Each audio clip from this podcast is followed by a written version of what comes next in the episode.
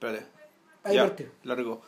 Ok, son las 9 horas 5 minutos del día domingo 21 de octubre del año 2018. Esto es el cinema número 348, las películas que no nos avergüenzan. Sin piscina. Ah, sí, de veras que en problemas del primer mundo, Oh. en lo- los habitantes de un sector, digamos, ganaron un plebiscito contra una disparatada idea del alcalde, del alcalde héroe. Claro. Eh, sin piscina cristalina. Sin piscina cristalina, pues. Sí, el cinema sin piscina cristalina. Sin piscina, por- este número espero y luego hablaremos de otras cosas más importantes. Uy. Puta, a ver, eh, esto fue conversado, ¿no? Sí, sí lo conversamos. Lo conversamos a propósito del impacto que ha tenido Nace una estrella de Bradley Cooper. Ya. Pero esto no es sobre, Sobre esa sobre sobre estrella. ese, claro, sino que Ni tampoco no es- ni sobre la primera, ni ni sobre la tercera. segunda, ni sobre la cuarta, es sobre la tercera. Claro. A ver, pues en rigor, a ver, yo, yo Ramírez sabe mejor la historia que yo, pero yo tengo entendido que en realidad hay cuatro películas que se llaman Nace una estrella, Nace una estrella, pero que en realidad hay cinco, son cinco las partes del paquete, porque hay una, una anterior a todas ellas que se llamaba West Price Hollywood o Hollywood al desnudo, Claro. que es una película que dirigió George Cukor, Que es la película que le encaletan a George Cukor cuando él entra a dirigir filmes en Hollywood. ya Claro. Eh, pero que todas corresponden a la misma matriz, a la misma estructura. Eh, y lo escandaloso bueno, es que es una estructura que en casi 85 años no ha variado nada. No, y no solo eso, sino que además hay películas que no se llaman así. Y se también, de la son, misma weá, porque- también son Nace una estrella. claro. Hay una versión in- india. Weón, el artista. También es Nace una estrella. estrella. Claro. Película de mierda, por lo demás. Eh, No, no merece, no merece ser nombrada en compañía de las otras. Porque ese es el otro detalle. Por repetida que sea la historia, todas las nace una estrella, al menos la- incluyendo la de Cukor, las que son las que en el fondo responden a esta mm, a esta estructura original, eh, todas tienen algún mérito. O sea, la fórmula aguanta de tal manera eh, el- la chaya que le ponga ahí encima que, puta, que la calidad no baja mucho. El bajón más grande, de hecho, y la razón por la que no se habían vuelto a hacer de estas películas fue el año 76. Y es porque en realidad respondía, porque la idea estaba mal parida, y aún así la wea aguanta. Ya. Eh, el, La película, pero sé que hagamos, para no ser latero y para que no, no hablar tan abstracto. ¿De qué se trata esta? No, no, al revés. Hagamos el listado de las películas, de quiénes actuaron, qué años fueron, digamos. Igual vamos a hablar nosotros, que todavía no lo decimos. Ah, claro. Ya, la primera es What Price Hollywood, que, o, o Hollywood al desnudo, esta película de George Cukor, que le encaletaron, como dijo Ramírez. Y al poco tiempo, en 1937, se filma la primera, nace una estrella con el nombre propiamente tal, que es de William Wellman. Claro. Y, y Wellman, ¿Y ahí quién Eh, hace que era la estrella? Wellman la dirige, Wellman la dirige para las Oselznick Pictures. Ya. De hecho, David Oselznick le compró la idea a Wellman eh, prácticamente en los mismos meses en que estaba comprando la novela de De Margaret Margaret, Mitchell. Lo que el viento se llevó. La única diferencia es que Selznick en su cabeza, eh, Selznick en su cabeza dimensionaba lo que el viento se llevó, puta, como la joya de su corona. Entonces el pasó dos, casi tres años de cabeza en el tema. Eh, ¿Qué pasó con Nace una estrella? La weá era tan simple, la weá era tan.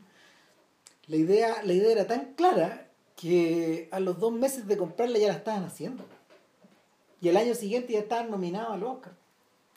Claro, eh, y en esa, en esa película, el, el centro, la pareja central, que, es la, que, que tiene la misma dinámica en todas las historias, y que se repite de una a otra versión, eh, era Frederick March, como Norman Maine, no tiene ese nombre de hecho, pero, pero por ahí, ¿eh? Eh, y, este, y y Janet Gaynor como Esther Blodgett.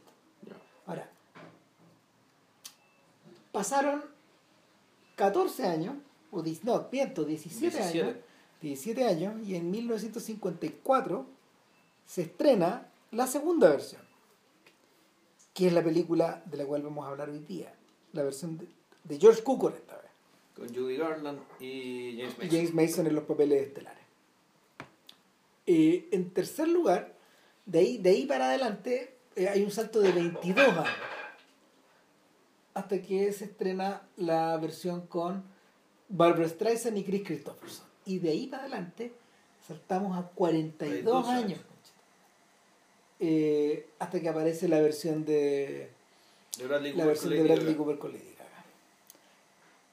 El- ¿Lady Gaga está acreditada como Lady Gaga o aparece con su nombre civil? Claro, no, no, no es Stephanie Germanotta, es Lady Gaga. Lady Gaga, ok. Ahora, eh, ¿en qué consiste? ¿En qué consisten todas estas versiones de es una estrella? Eh, como bien dijo JP eh, la semana pasada cuando discutíamos el asunto, esto puede ser tanto nace una estrella como muere una estrella. Porque el, la película narra el ascenso de una persona y el ocaso de otra, eh, el ocaso de su pareja, finalmente, eh, y la forma en que aquel personaje que va cayendo descubre este igual, que alguna, que alguna vez se ve reflejado en este igual, ve reflejado su arco en este igual, y de alguna manera intenta eh, darle una mano, ayudarlo, sacarlo del anonimato, eh, mientras él se va hundiendo en forma inexorable. Y lo y donde, donde en general, donde, donde en todas las versiones se saca chispa melodramática, es precisamente en este intercambio de energía. Que mientras, mientras la chica descubierta va en ascenso y es abrazada por la industria, la industria eh, cinematográfica, la O- o industria música, o- musical o en el, finalmente los medios, eh, el otro empieza a perder el favor de los medios y empieza a convertirse en un veterano y, y por sus propios impulsos autodestructivos en alguien maldito.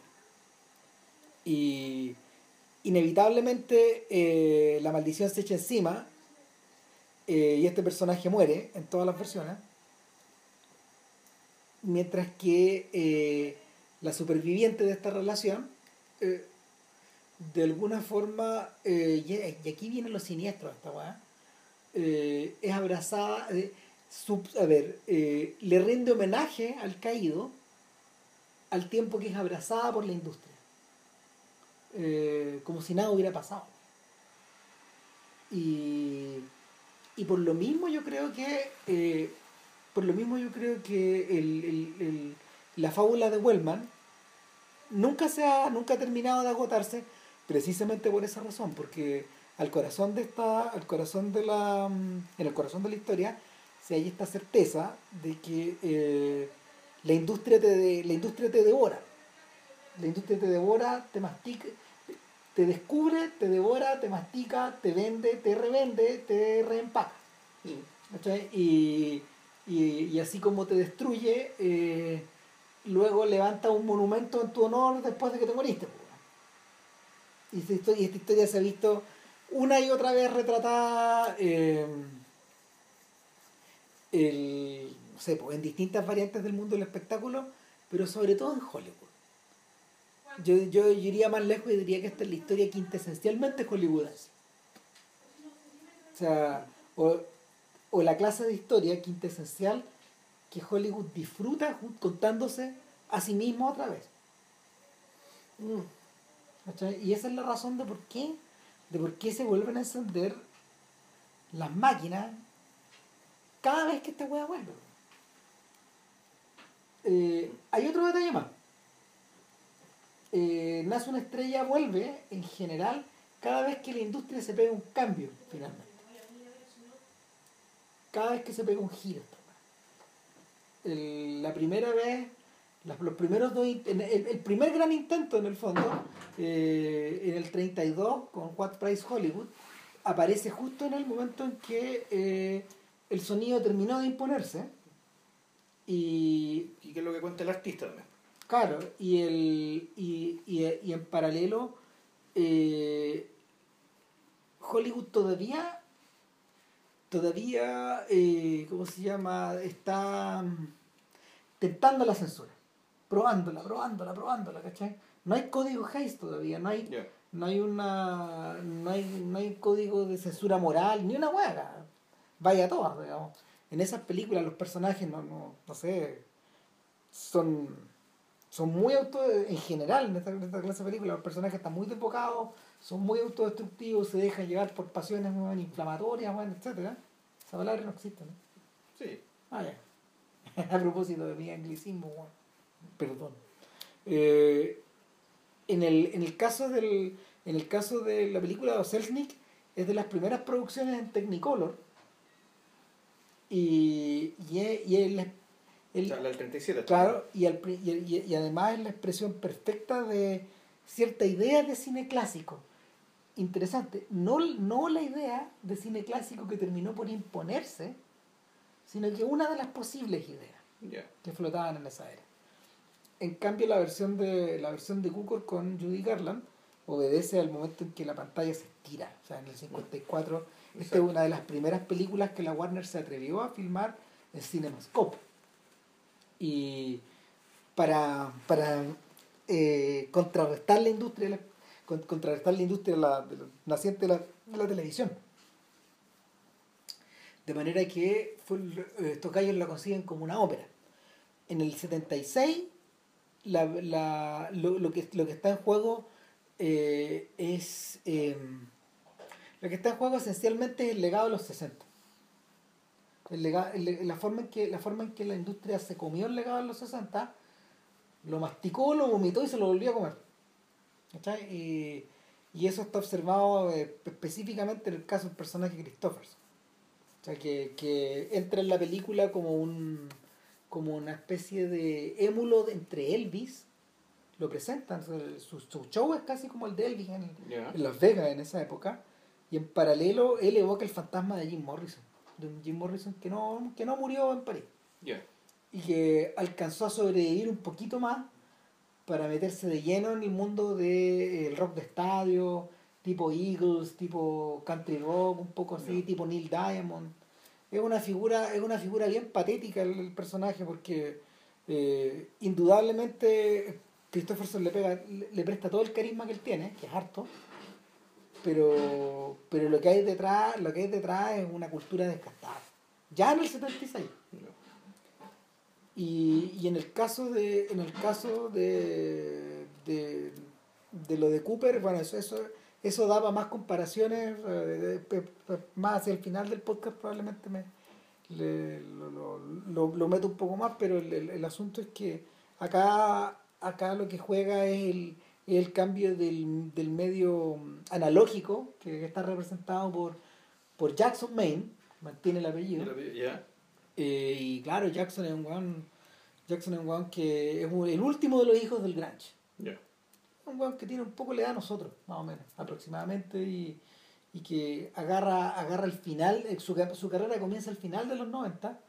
Eh, eh, inevitablemente la figura recuerda la de Kurt Cobain o Lane Staley de Alice in. Chains o, o Chris Cornell sobre todo, pero pero pero eh, Cooper lo retrata también un poco con el aire, con un con cierto aire de Vedder. Ya. Y claro, él es un personaje analógico en un mundo donde, no sé, ahora ya no se llama Esther la chica, sino que se llama Ali. En un mundo donde Ali, no sé, está integrada a, a una máquina come hits, a Spotify, a YouTube, a, a los fenómenos virales, etcétera O sea, pero, o sea, él pensaba en discos y ella piensa en singles. O no, Claro, o el productor de ella, ¿cachai? Ya. Y hay una y hay una discusión más o menos grande ahí en el fondo del- del- del- de los cambios de paradigma. O sea, yo creo que esa es una cuestión de entrada y a mí, a mí por lo menos, por lo menos eso es lo que más me impresiona de, en principio de esta weá. Ahora, Sí. Ahora, hay que decir que, el, sin embargo, y ahora entrando a la película que nos, Claro. que nos, nos- nos interesa hoy, la de Cukor del 54, la, la figura de, de, de Esther, que después se va a llamar Vicky Lester, claro, que ah, también hay todo un tema con, el- con el cambio de nombre. Oh, ¿eh? impresionante. Ah, eh, Es fortísimo. El, la figura de ella eh, no es una figura, a diferencia de lo que está contando Ram acerca de, de Lady Gaga y el mundo digital, ella no es una figura disruptiva. No. En términos de que sea de que sea una sea la, la depositaria o embajadora de nueva tendencia que está en la industria. Como bien dijo Ram, la, la, la novedad que está en, en- la película es, puta, es la pantalla ancha. El, el, el, momento en 53 cuando se hace ya empiezan a formatear las películas en, en, en formato en, formato más ancho. Para meter más gente, en- básicamente para poder meter más gente dentro, dentro, dentro de la imagen. Creo que el, el, el principal uso que se tiene, eh, al menos en este tipo de películas. Y, y a mí me da mucha atención cuando, cuando, empecé, cuando empecé a verla, me da mucha atención que la, todo esto parte de una presentación de un espectáculo de beneficencia en Hollywood, donde George Cukor lo, te muestra el, toda esta cobertura, este espectáculo como, como algo irredimible, imperdonablemente falso. Con Eh. un nivel de, un nivel de, ¿cómo se llama esto? De, de falsedad y de, de falsedad y estancamiento. Em- empaquetamiento, que, que tú decís, bueno, tú, tú empiezas a pensar, bueno, toda esta historia nace una estrella, que en el fondo es una es la elite que se reproduce a sí misma, es decir, la elite cooptando a gente que no es de la elite para vigorizarse. En este caso, la elite del mundo del espectáculo, es porque el, el personaje de ella, al- por el contrario, tiene cierta vivacidad, cierta capacidad de responder, ¿cachai? y cierta autenticidad ¿cachai? que el medio está perdido, el, el medio lo perdió por, a- a- por todo el rato, digamos, y esa mirada yo creo que está compartida de- desde dos lados, desde la puesta en escena y, y la escritura de esta primera secuencia, o sea que el mismo Cuco yo creo que eh, te quiere dar la sensación de que esta hueá al fondo es un, est- est- esto es, es un, un desfile de cadáveres. Y claro, el personaje de Esther, o, o quien va a ser Vicky después, es quien, puta, en el fondo, quien le da vida a esto. Pero, y la otra, y, y, y la otra lectura, o mejor dicho, la otra mirada que confirma esto es que el mismo, la autodestrucción de Norman Maine, también yo creo que se le puede atribuir a lo mismo. Es decir, es, eso, eh, este personaje, que en el fondo es un personaje que no se sabe qué es. Eh, a lo largo de la película tú dices, bueno, este gallo es actor, pero también parece que es medio productor. Y que como que fuera un personaje que hace muchas cosas. No, sino que es una especie de él, él es una especie como corazón de todo el mundo del espectáculo, ¿cachai? Cuya, cuya ebriedad, digamos, ¿cachai? Cuya autodestrucción original, uno también podría atribuirla. A la incomodidad, digamos, de estar en un, de, de ser, de sentirse el centro de una gran farsa. El- Do- Donde la verdad no está y la verdad naturalmente que aparece viene de afuera. pasan varias cosas. A mí me- lo, lo primero que, que yo, lo primero que yo señalaría es que no es trivial, que no es, no es trivial para nada que esta película se estrenara el mismo año de Cantando bajo, Bajo la lluvia, exacto. porque se tratan de la misma. Es, es lo mismo. Se tratan de la misma cosa. La única diferencia es que eh, el joven Sidney, perdón, el joven Stanley Donen y el fogueado eh, Gene Kelly en Ah. esa época eh, utilizaron, utilizaron, eh, utilizaron, bueno, Cantando bajo la lluvia es una película de podcast, pero eh, utilizaron la matriz de, de esta historia que también en el fondo es el ascenso de alguien. Sí, claro. Porque también es el ascenso de una chiquilla, que eh, El personaje de David Reynolds. el por- personaje de Debbie Reynolds, y que de alguna manera eh, Kelly y su amigo Donald O'Connor reconocen en ella un gran Claro. talento, eh, pero ¿cómo la suben, cómo la meten en esta máquina de, de comer carne que además está efectuando un cambio hacia el sonido? que está haciendo relación al sonido. Efectivamente, es una película. Claro, es una película del año 53, pero que Ambientada. ambientada 20 años antes. En 1928, Claro. Con, con gente que venía de la generación anterior, que venía directo del mundo del vodevil. Entonces, para, alguien- para alguien como Kelly había futuro, por lo atlético, por su Mm, capacidad para. por su voz, por su capacidad para la interpretación musical, el baile, etcétera Pero, pero para otras figuras, que por ejemplo era como su, su falsa novia en la película, no hay futuro. No hay futuro, exacto. No hay futuro. Ella es un Norman Maine en esta Mm. historia. Independi- eh, pero, pero, pero, para mayor desgracia, eh, ella no tiene, o sea, pa- para menor desgracia de ella no tiene ni, ni un ápice de la conciencia que tiene Norman Maine. Y yo creo que eso es lo que lo diferencia de todos los, de todos los otros ejemplos anteriores, que este personaje entra en la historia, eh, entra en la historia eh, consciente de su propia tragedia. En la versión de en la versión original con Frederick March es más salvaje todavía. Yo- es algo que nunca más se volvió a tocar. Y es que eh, la primera nace una estrella, en el fondo, mm, eh, es la historia de una chiquilla que escucha por radio todas estas transmisiones desde Hollywood, ve a las estrellas y se entusiasma a, a lo La La. Ya. La chica viene del campo a Hollywood eh, para tener una oportunidad. Y atendiendo unas mesas en una recepción, conoce a Norman Maine. Y Norman Maine eh, engancha con su engancha con su sentido del humor. Esta es la única persona que es real en este baile de máscara. Me voy con ella. ¿Cachai? Pero eh, lo, lo, lo, lo terrible es que en el fondo eh, May hace eco del deseo de ella, ve talento en ella, pero en algún momento le advierte claramente que, que lo que hay aquí no es, mm, a ver, que lo que hay aquí no es arte, necesariamente, eh, que lo que hay aquí no es belleza, que lo que hay aquí eh, no es crecimiento personal, es fama nomás.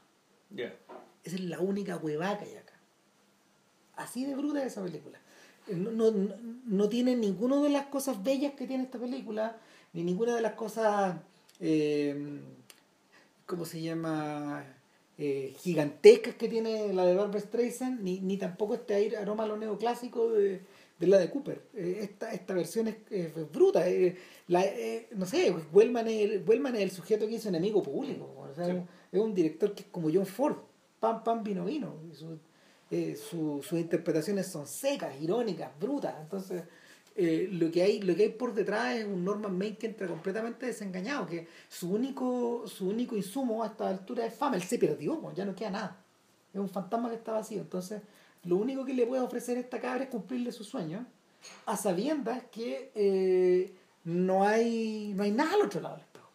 O sea, claro, que el- en el fondo vas a obtener lo que quieres, pero al obtenerlo te vas a dar cuenta que eso no es lo que quieres. No.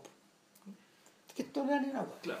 En, en, el, en cambio, en la película de Cukor, eh, lo que sí hay es que a eso también ayuda que en realidad son, son, son dos actores, son, son dos actores cuya cuyo mito personal también está está súper marcado por estas dudas interiores, porque James Mason como Norman Maine y Judy Garland como, como Esther Glockett, como Vicky Lester, eh, son, son personajes que llevan como la mochila atrás.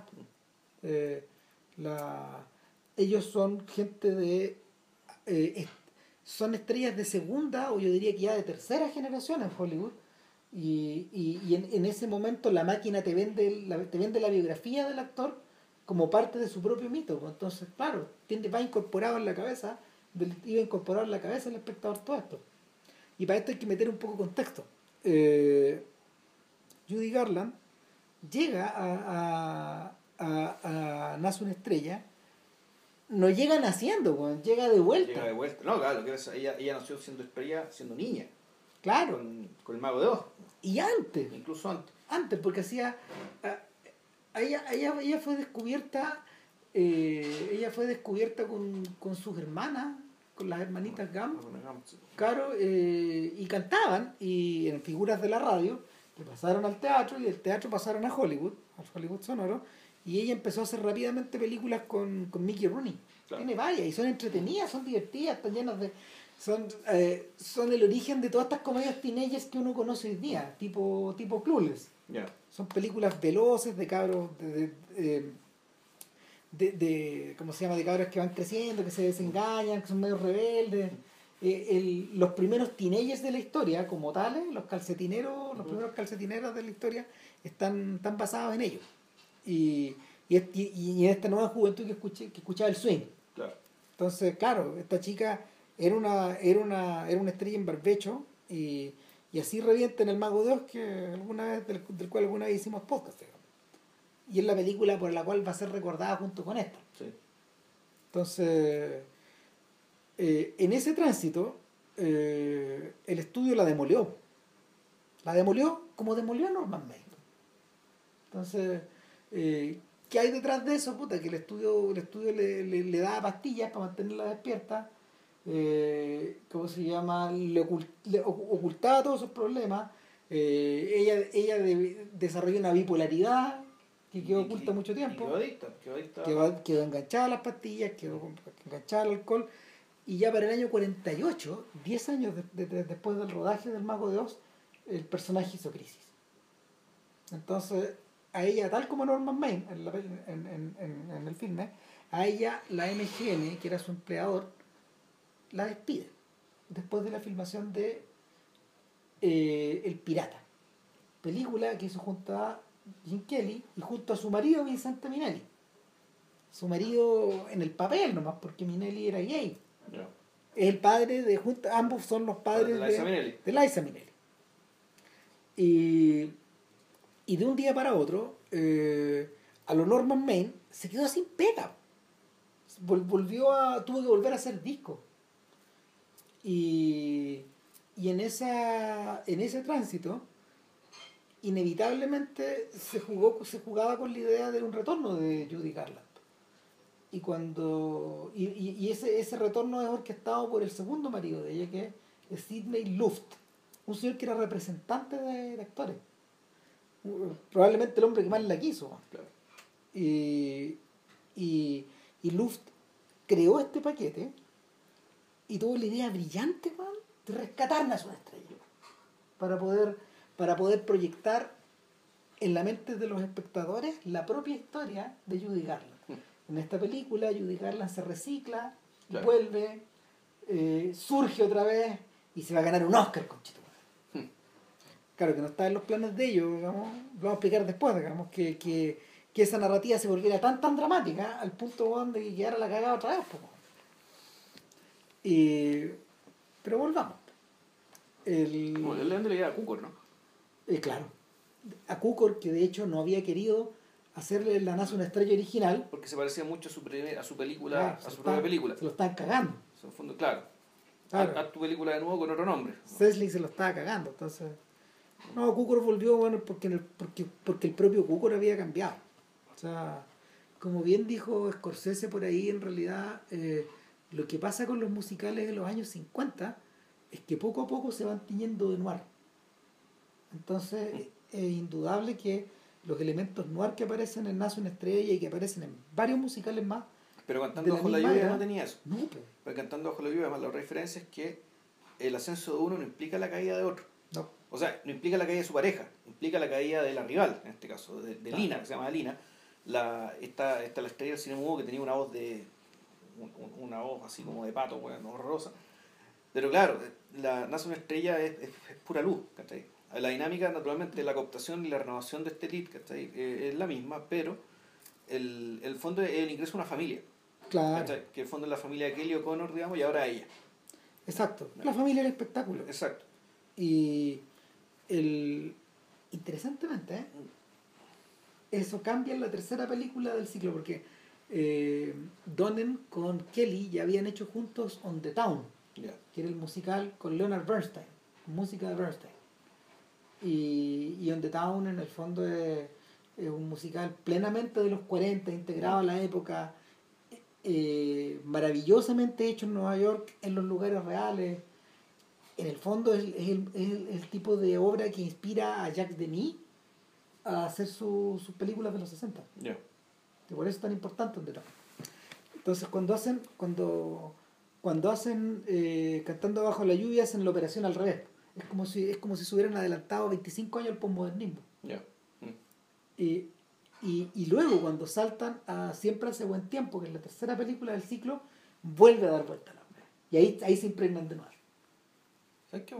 Hagamos ciclo, weón. Sí, claro, no, sí, esa weá- pero después. ya. pero después. Entonces, pero, pero claro, esas tres, estas, esas tres siempre van juntas. Entonces, el, el rollo es que, es que claro, los impulsos noir de Nace una estrella eh, eh, son inevitables cuando Sí. uno lo ve. po. Sí, bueno, el. ¿De James? Mason hizo Bigger Than Life, ¿no? Es que claro, Sí, es que hay- y, hay un- y, ahí, y ahí entra a jugar otra cosa extra. Que el estudio que produce Nace una estrella, puta, no es MGM, En la Warner. es Warner. ¿Y por qué era conocido Warner? Por los policiales, Sí. por los noir, por las películas de gángsters y por las de guerra. también. Mm. Entonces, eh, evidentemente su acercamiento iba a ser en clave distinta. Eh, puta, eh, y por lo mismo, a pesar de que le, le toma muchas escenas prestadas y muchos diálogos prestados a la, al guion original, el monstruo que nace es muy distinto. O sea, primero que nada dura una hora más.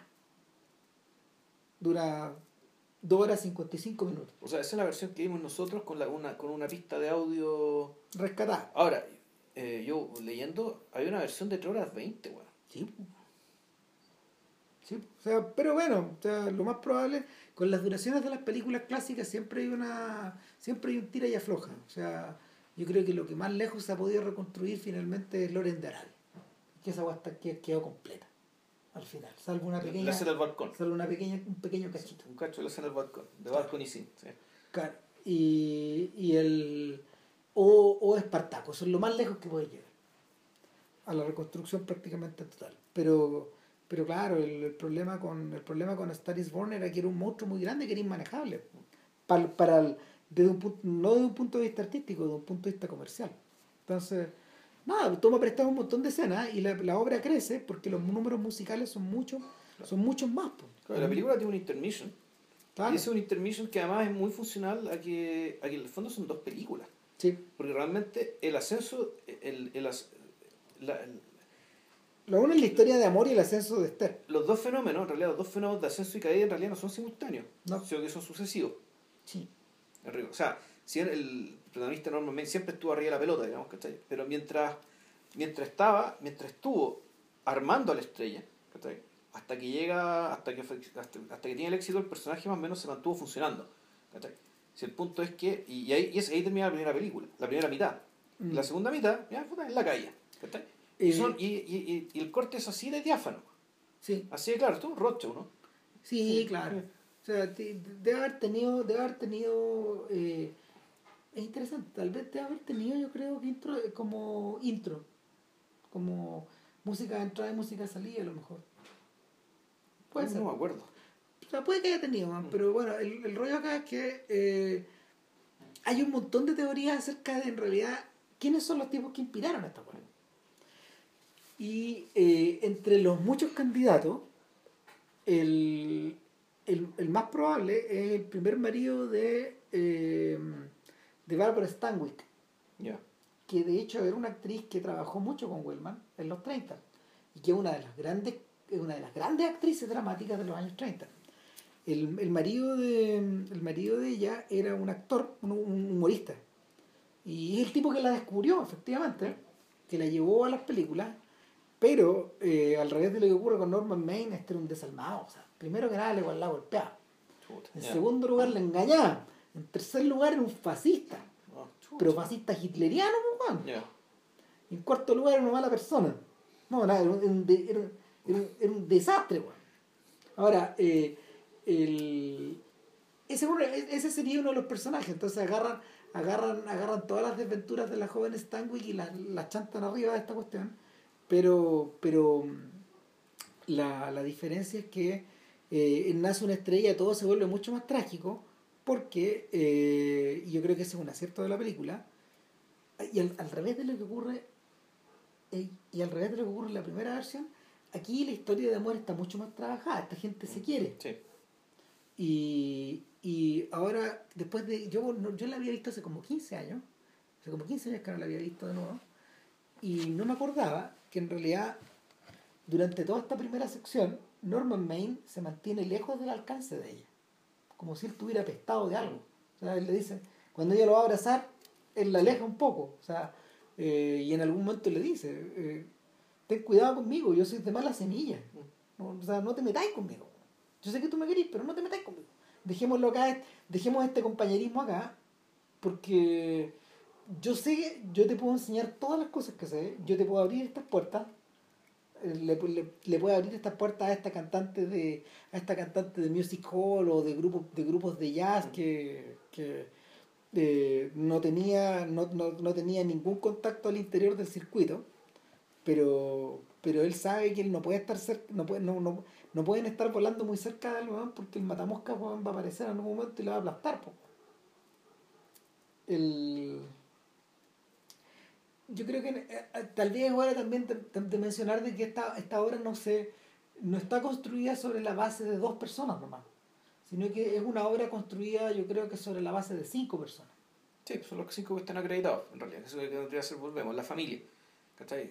Una familia bien de mierda, o casi, no tanto. sí no pero duro duro duro No, porque en realidad el único personaje realmente malvado de esta familia de mierda, ¿cachai? Es el publicista. Libby. Libby. Que un personaje, que es un personaje que está puesto ahí en fondo para compadecerlo y para despreciarlo, claro principalmente, y, y que como será un personaje que en el fondo es responsable de la tragedia. Y él no lo sabe, es demasiado estúpido para darse cuenta. ese personaje está también en la obra original Ya. Y el, el otro personaje es Dani, que es el pianista que ha acompañado a Esther toda la vida. Realidad era el hermano. Es su hermano. Es su hermano. Que En la película de Cooper es, es- es un amigo gay de Ali. Ya. porque Ali circula en el mundo de, de los clubes gay, de los clubes trans, y, y hace su show ahí, eh, siendo ella mesera en otro lado. ¿no? ¿Cachai? Y ese es el mundo donde se siente cómodo, donde está su hermano, todo lo Eh, y, pero es un personaje que, que siempre está como presente, que es como el, es como el Es un Pepe Grillo. Es un incondicional, sí. Claro. Un incondicional de ella. Claro. Y, el, Y está el- el Papa, y claro, y que, que es el jefe del estudio. claro. que el productor. Claro, Que, en- que tiene una. Que, el, que claro, la película, la película en fondo es una película que tiene cierto. que es, que es noir, ¿cachai? Tiene, perdón, tintes noir, que tiene una mirada bien oscura respecto a la dulce del espectáculo, pero que sin embargo no la personaliza en, el- en, el- en la figura de poder. ¿cachai? Porque la, uno puede decir, puta, si, este mundo es tenebroso, es, es un lugar tenebroso donde puta, en fondo pasan cosas malas, donde la gente se la tragan, sin embargo, el productor es un tipo, un ser humano puta, impecable, güey. Es una gran persona. Sí. Es un. Es el mismo- Muy, muy carismático. Ojo, que es el mismo actor, weón, que hace ese mismo papel en Cantando bajo la lluvia. ¿Ah, sí? Sí, claro. Es el mismo, él no tiene una carrera tan grande. Vamos a buscar el nombre, weón, porque... Y de hecho, es un, es un señor que tiene una carrera, no tiene una carrera muy larga, se murió, se murió de un ataque al corazón como a los 50 años, weón. Y el rollo acá es que eh, y, y, y el actor que hace de Danny McBride es el novio de Marilyn Monroe en Los Caballeros las prefieren rubias, que fue estrenada el mismo año. Ya. Eh, y de hecho, el, el actor que hace de, de Libby es un sujeto de noir. Sí. de películas noir, de, de policiales, de películas de criminales, ¿cachai? Está muy. Todo eso está muy, está muy ordenadito. Sí. Mira, a ver. Claro, porque él, en realidad él, este, el weón, él dice, él usa lenguaje no, porque él hace el trabajo sucio en el estudio. Eso quiere decir tapar todos los cagazos que se manda que se manda Norman Maine, al cual odia, por Sí. esa razón.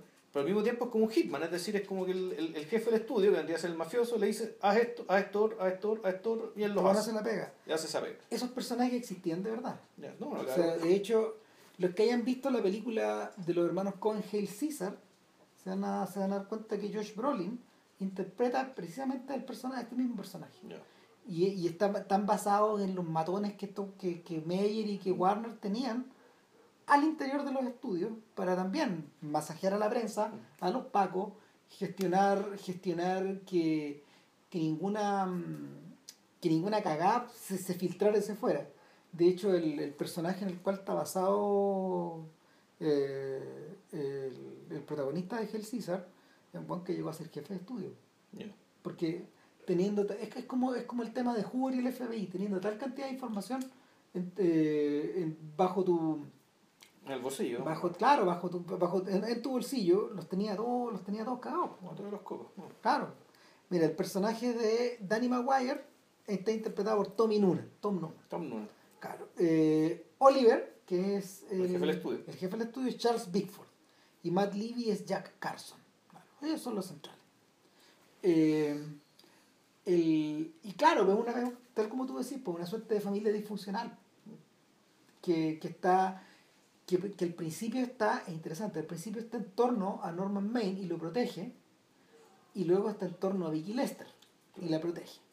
Ahora, es que, bueno, aquí hay otro rango de, de- de esta película, que me imagino que otras que la comparten, que tiene que ver, y esto me parece que está vinculado con el número final de la primer acto de la, de, de la película, que es donde, Claro. eh, donde se estrena la película, donde, la, donde la- esta nueva estrella hace su debut como protagonista, y que es una película que en el fondo cuenta la historia de ella misma como, como personaje, pero también un poco la historia de Judy Garland Y como de, toda actriz. esta, y de toda esta gente que nace así. Viendo, viendo esa historia me acordaba de la infancia de Jerry Lewis Sí, claro. y la, y, y la vida de un montón de esta gente. Pero el, a mí el fenómeno que me, me llamaba la atención es que viendo a la actriz en la película interpretando una película falsa de su propia vida, de la actriz, perdón, de la, del personaje y de la actriz también, entonces pensar respecto en el fondo de esta puesta en abismo infinita que es el mismo mundo del espectáculo. Es decir, que el mundo del espectáculo, por lo tanto, hay, hay parte de su parte de su maldición también es que, y el hecho de que cada cierto tiempo parecía que estuviera muerto, ¿cachai? es su autorreferencia. ¿cachai? Esta cuestión de que en el fondo el- el- no sale de sí mismo, es incapaz de salir de sí mismo, y por esa misma razón, el mundo, el mundo que está fuera de esta pareja, tienen que simplificarlo en tres personas. ¿Cachai? Porque está contenido. Porque está, está contenido en. O sea, por- porque la cuestión funciona de una manera tal, ¿cachai? Que esto es un mundo puta, sumamente cerrado. Sumamente. Te da la impresión de que es hermético, digamos, ¿cachai? O, o, o, o, o pare- pareciera que para poder contarlo o para poder funcionar, ahí no lo sé, porque no estoy conquistado ahí, necesitáis la clausura, ¿cachai?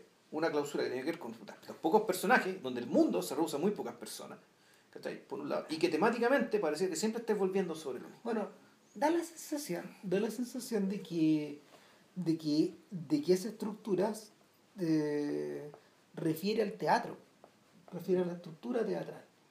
Eh, y cuando hablamos de los niños, la lógica de la trupe, digamos. Claro. que es donde siempre la misma gente, que es la familia que anda recorriendo el mundo nomás, eh, esa, es la que- razón de, esa es la razón de por qué alguien tan interesado en el tema, pero no interesado en el sentido pornográfico eh, eh, o, o- o abiertamente escandaloso de, de esa situación, eh, como Truffaut, por ejemplo, eh, eso justifica que Truffaut haya vuelto al tema varias veces. Que, que, que hiciera la noche americana primero y que después hiciese eh, el último metro, que tienen esa estructura. En ambas películas hay un momento en que la realidad se confunde con, con, con la representación. El, de hecho, es un tema que, a pesar de que Godard lo trata en Le Mépris, no sobre eso, No. ¿cachai? No sobre la representación. O sea, lo, lo toca, lo, lo toma, lo mira y se va. Eh, no, yo fíjate, cuando tú hablabas de eso y esta, esta especie de reducción del mundo a sus mínimos componentes, en el fondo, en el fondo a Panchi y Judy, así, Claro. de, así de apretado esta weá, tú te devolvís, claro, te devolvís al, al medioevo, te devolvís al, al, al teatro isabelino. Ahí el mundo está contenido al completo en ese escenario. Eh, y, y, y yo creo que la, la máxima expresión de eso en el cine probablemente en Los Niños del Paraíso, donde todo el universo está, está contenido en el callejón del crimen. Mm. Todo el universo, todo, toda la gama de personajes, las emociones, las historias, eh, etc. Y el... Obviamente no es así, pero la película provoca esa impresión. O sea, la necesita. La necesita O sea, para poder, pero necesita provocarla. para poder contarte lo que te tiene que contar. Y para que lo que te está contando además tenga un alcance, eh, tenga un alcance cósmico. Sí. Y no sea, ¿cachai? Ah, puta, una historia más, ¿cachai? Que sale en el diario. Claro. ¿cachai? Acá, eh, en el caso de Cukor, eh, y yo creo que ahí está reflejado el verdadero genio de este hombre, y por eso la película es tan importante, eh, es que Cukor se formó, mira, Cukor se formó en el teatro en los años 20. Era un chiquillo que eh, puta, fue muy de libro, fue muy de vivir, fue muy de vivir encapsulado en su familia, que era de clase media alta. Eh, no le costó, él se interesó por el teatro a muy, eh, a muy temprana edad, no le costó ingresar a ese mundo, tenía, tenía contactos, tenía, eh, se convirtió en, en un personaje cotizado como director en, la, en, en, en, en Nueva York y por lo mismo lo importan rápidamente a Hollywood cuando comienzan las películas sonoras. Y Cukor era, Cukor era, eh, era gay y tenía una relación extraordinaria con, con sus actrices. Y durante muchos años, no sé, pues se dice, no, Cukor fue un gran director de mujeres. Eso no es tan cierto, también fue un gran director de hombres, pero, pero el, rollo, el rollo con Cukor es que eh, tempranamente se fascinó con la posibilidad de, de reflejar como espejo el mundo de la escena. Y sus películas permanentemente vuelven a, a, a atacar Mm. ese punto desde distintos, desde distintas, de distintos ángulos. Eh, en último término, en último término, eh, todo esto termina con My Fair Lady, con el intento, y lo discutimos en un podcast de antaño, lo- este intento finalmente de transformar una persona a tu medida. Claro, un pigmalión. Claro. Crear a otro ser humano. Ese, ese es el Mm. final, es el intento final. Eh, y, y en el caso, en el caso de Cukor, en el caso de Cukor es, mo- es modelar las actuaciones para reflejar emociones. Pero para cuando él cuando él llega a ser nace una estrella ya, ya viene desilusionado de esa estructura. Entonces, la plaga de estos impulsos noir, la estructura cambió, la forma de, la forma de acercarse a esta historia Y, perdón, Se ¿y transformó. ¿de qué año era la My Fair Lady? es de nueve años después, Ya. 62, 63. 63. Y. Puta, eh, Kukul parece entonces. Había. Kukul parece entonces había, tra- había trabajado muchos otros. en muchos otros formatos. Y era conocido básicamente como un director que adaptaba obras de teatro. Y que, y que, y que dirigía, y que dirigía de manera excelente a Catherine Hepburn. En muchas películas trabajaron juntos, como en siete. Ya. Entonces, el, el punto es que eh, realmente, vista bajo esa luz, la película impresiona por lo bruta que es. weón. La aparición de, de un personaje como Libby, por ejemplo, abiertamente violento, eh, conducido por sus pasiones, un weón, un weón que, un que está rayano en lo criminal también. Sí. y, el, y en, en, la- en el ocultamiento de cosas y al mismo tiempo probablemente en la conspiración. Eh, eso ya eso ya eso ya es muy bruto. Pero lo realmente brutal es una escena que eh, yo la había olvidado por completo cuando cuando Maine se conoce con, con Esther Blodgett en el, en, el, en el Shrine Auditorium que es precisamente donde muchos años se ha llevado a cabo la entrega del Oscar va y viene, a veces con el Kodak Theater, pero el Shrine siempre está ahí. Existe todavía. Eh, este gallo se conoce, sube borracho al escenario y ella reacciona de una forma muy, muy- Salva la situación, digamos. claro. Y, y se ganan aplausos y, y las risas y todo, porque en el fondo Norman Maine, Norman Maine es como el curado simpático, Sí. que, que aparece dejando la cagada, pero lo saludan y todos lo quieren. Entonces, sin embargo, tras bambalinas es un buen medio, un buen medio bruto, medio violento, inestable, etcétera. Eh, ella le dice, eh, ¿dónde te puedo ver? Le dice, bueno, nosotros vamos a estar en el Grove, en el Coconut Grove, que, que era un, que era un pub, un, un- un salón de baile como de la época. Aparece, de hecho, frecuentemente en los, en los, en los cortos de la Warner. Se cagan de la risa del Grove. Y, de- y del mundillo que lo llenaba, que eran estos actores. Y, y este weón llega borracho a la casa y en un momento se recuerda que él iba a ir a ver, Claro. llama, no sé, eh, y, y el sujeto va al Grove y lo atiende el maître D, el maestro de ceremonias ahí, y, y la, la, la mecánica que se establece entre ambos es la del predador con el facilitador. O sea, Es heavy esa weá. un proxeneta casi. Sí, es asqueroso, Sí. weón. Sí, sí. El, vie- el, el viejo, que es un señor mayor, señor May, ¿cómo está usted? Eh, ¿A quién busca? Mire, busco a esta chiquilla, ¿no? Lo que pasa es que los músicos ya se fueron. Ya, ya tocaron y se fueron. Pero ¿qué más necesita usted? Claro. ¿Cachai? Y puta, es heavy porque, porque en el fondo este está ofreciéndole carne. weón. Sí, ganado. Ahí, ahí. Y, y, en el- y, y, y tú de inmediato, tú de inmediato pensás en un montón de estos actores que estaban metidos en estas weas, que, que aparecen, bueno, no sé, en estas historias tipo de este libro Hollywood Babilón y otras weas, ¿cachai? O sea, y, y claro, ahí, eh, ahí es donde finalmente uno le cae la teja y dice, ah, Norman Maine también tiene algo de Rolf Flynn. Ya. Porque, porque Maine aparece en películas de legionarios, aparece en películas de espadachines. Es Rolf Flynn, weón. Eh, eh, Maine era un entretenedor, era un sujeto muy empático, era británico, eh, Sí. eh, era, era, hacía western, hacía weas de acción. Y, y era un actor muy popular. Entonces, Pero yo insisto, yo, al menos que hayan entendido mal el subtítulo en la, en la película, esa es la impresión de que era más que un actor. es que Que, eso, tenía un, que tenía un puesto central. es que estos weones, lo que pasa es que un un weón como ese, por un weón como ese pasa, pasan todas las cosas.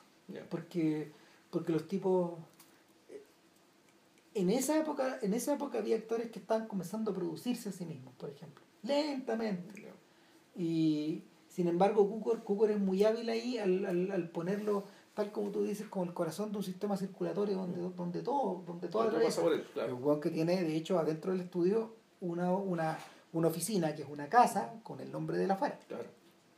entonces, entonces, él tiene todas las manos.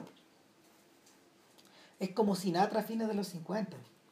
que También es un personaje también, po, que- un personaje inestable, bipolar, violento, y al mismo tiempo muy amigable, muy empático, etcétera. Que vive dentro también de su propia burbuja, un buen inmensamente talentoso, etcétera, etcétera. Y claro, pero, pero en esa escena, en esa escena hay una la connivencia de la connivencia del, del predador que va a buscar gente, eh, eh, versus el tipo que le está facilitando esto es atroz. po. Sí, no, y, es parte del negocio. O sea, Y- en la medida que lo tenga contento, él le sirve que él vaya. Y, y el que aparezca eso en una película del Hollywood del 54 me parece impresionante. po. Porque parece, ese es el tipo de cosas que podrían haber aparecido antes del código. Después no. Eh, ahora, eso no es, es coincidente también con, con otros impulsos que estaban produciéndose en el musical precisamente en esa época. Como el otro musical que se le compara es Van Weyden, de, de Minelli. Ya. Precisamente, que lo que estaba haciendo Minelli era filmar el último musical importante de Fred Astaire, con, con- donde él ocupa el, el lugar central. Y esa es la historia, es la historia de un sujeto que eh, no en el mundo del cine, sino que en el mundo del musical, eh, es un ser que va de salida y que tiene la imperiosa necesidad de poder parar un último musical weón, antes de antes de virarse. ¿Cachai? Porque, porque de lo contrario, ¿qué chucha va a hacer? Entonces, claro, ¿cómo me, cómo me mantengo, cómo me mantengo fresco, cómo me mantengo sano, cómo me mantengo mentalmente, mentalmente en mis casillas? Y, y también está, también está cruzado por el noir, por otras cosas, digamos. Pero el en, eh, eh, en ese punto donde la película se pone realmente descarnada. No nunca atraviesa esa barra totalmente, porque No, porque externo, externo nos deja. po. lo que pasa es que, claro, y hay, y hay un tema, y hay un problema, no sé un problema, pero el, la, esta película, al menos, y Ram me dice que todas es así. El personaje femenino, pese a que ella es la estrella, el personaje femenino realmente no es muy interesante. Es un personaje que básicamente a lo largo de, de toda la historia despliega talento y mucha virtud. Eh, mucho saber lo que tiene que hacer y actuar en consecuencia. Y claro, los momentos de duda es cuando ya efectivamente el, el, eh, su pareja ya está yéndose por el barranco, digamos, ¿cachai? Y, y no, no sabe muy bien, no sabe muy bien qué hacer. ¿cachai? Mm. Pero esos son momentos súper puntuales de la película. El- la realidad es.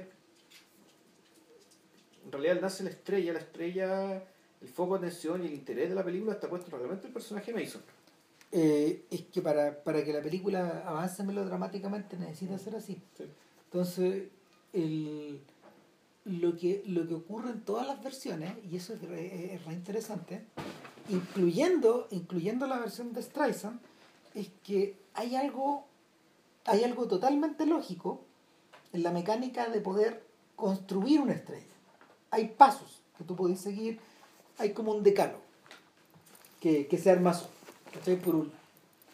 Pero, y esto es lo realmente fascinante de la weá, una y otra vez, ese decálogo, eh, seguir ese decálogo, esos pasos, genera una criatura que tú observas, una persona muy talentosa, muy virtuosa, eh, una persona nueva en este, en este mundo devastado. Eh, que más volvemos, el tema es que, y eso también es, la persona talentosa tiene por qué ser virtuosa. no. En este caso lo es. Y necesita que lo sea probablemente por lo que decíamos al principio, es decir, el diagnóstico sobre el estado de las cosas es tan, tan de agotamiento, digamos, que la- se necesita una virtud hacer la autenticidad. La necesita ser hecho desde ahí. Claro, una, una persona que sea lo que ves. Entonces, el, lo, que, lo que ocurre acá, y eso es lo bonito en la película también, y eso es lo bello, en, en- siempre, siempre es bonito en la escena, en la escena donde el- se repiten las cuatro versiones, donde, donde el personaje observa a esta chica por primera vez. Hay algo que este, este personaje no entiende, que lo atrae, que lo magnetiza, que fija su mirada. Y ese algo que es indefinible, la película nunca te lo, ninguna de las películas te lo explica. ¿Cachai? Eh, es lo otro. Es esa cosa que esa cosa de ti mismo que tú no conocías, eh, O lo nuevo. O es lo nuevo, o es, o es, o es reconocer un igual, o la sensación de volver a empezar, pero nunca está definido totalmente. Y eso, eso, eso no pasa porque eh, en las cuatro películas, y sobre todo en la escena de Mason observando a, a Judy Garland cantar The Man You Got Away, que es esta canción de, De Gershwin. de George Gershwin, de Ira Gershwin y George Gershwin, que es preciosa, eh, eh, es, en esa, es en esa escena donde este weón por un instante se le vuelve a ordenar su mundo, vuelve a ser él. O, eh, o claro, uno podría atribuirlo a. es un personaje que, al cual se le. se le monta un propósito en su cabeza. También uno podría atribuir básicamente al. eh, su, su, su- comportamiento errático, digamos, inicial, al hecho que un día había tocado techo. ¿cachai? Y por lo tanto ya no tenía proyecto, por lo tanto ya su último proyecto, ya, dado que ya para él mismo ya no, podía construir nada más, lo construyó para otro. Bueno, hay algo interesante, weón, que en paralelo a la producción de, de Nace una Estrella 3 del 76, Scorsese estaba filmando con De Niro y con Liza Minnelli New York, New York. New York. Y es precisamente es la misma historia. pero, esa es, pero es, la, ver, es la misma matriz, pero Sí. es la historia contraria. Exacto. Porque es la historia de. es una historia que comienza el día, el V-Day, el VJ Day. Claro, día de la victoria. el día de la victoria. Y, y- en ese día eh, vemos la cámara, la cámara eh, enfoca unos zapatos, unos two-tone, que son unos zapatos de negros con blancos, esas weas, o, o cafés con, blancos. Son esos, son esos zapatos como deportivos, como medio, no sé, cool de la época. Y empieza a subir a la cámara y vemos a, a Jimmy Doyle, que es De Niro. es De Niro que es el saxofonista. Pero al revés de lo que ocurre con Norman Maine, Jimmy Doyle es un chanta. po. Jimmy Doyle es un buscavida, es un con mucha energía vital. Eh, no es un genio, no es un tipo extraordinario, es un muy buen músico, es un carente de total, total carente, de- de- de- con una carencia total de disciplina. eh, y que, y que reconoce a una chica en, esto, en estos bailes, a una chica que está ahí con otros sujetos, digamos, ella está vestida, ella está vestida del ejército, tiene, tiene, el- tiene, el- tiene el, el traje, un traje del ejército, porque ella ha estado, son músicos que han estado de gira, las bandas han estado de gira en Europa, en distintos lados, tocando. Trayéndolo, trayéndolo a los, a los soldados. Claro, entonces son- también se están licenciando y es el momento donde en el fondo de, de incertidumbre donde hay que ir a buscar pega. Y a él se le ocurre, a él, él se obsesiona con esta cabra, pero al mismo tiempo se le ocurre que pueden hacer algo juntos.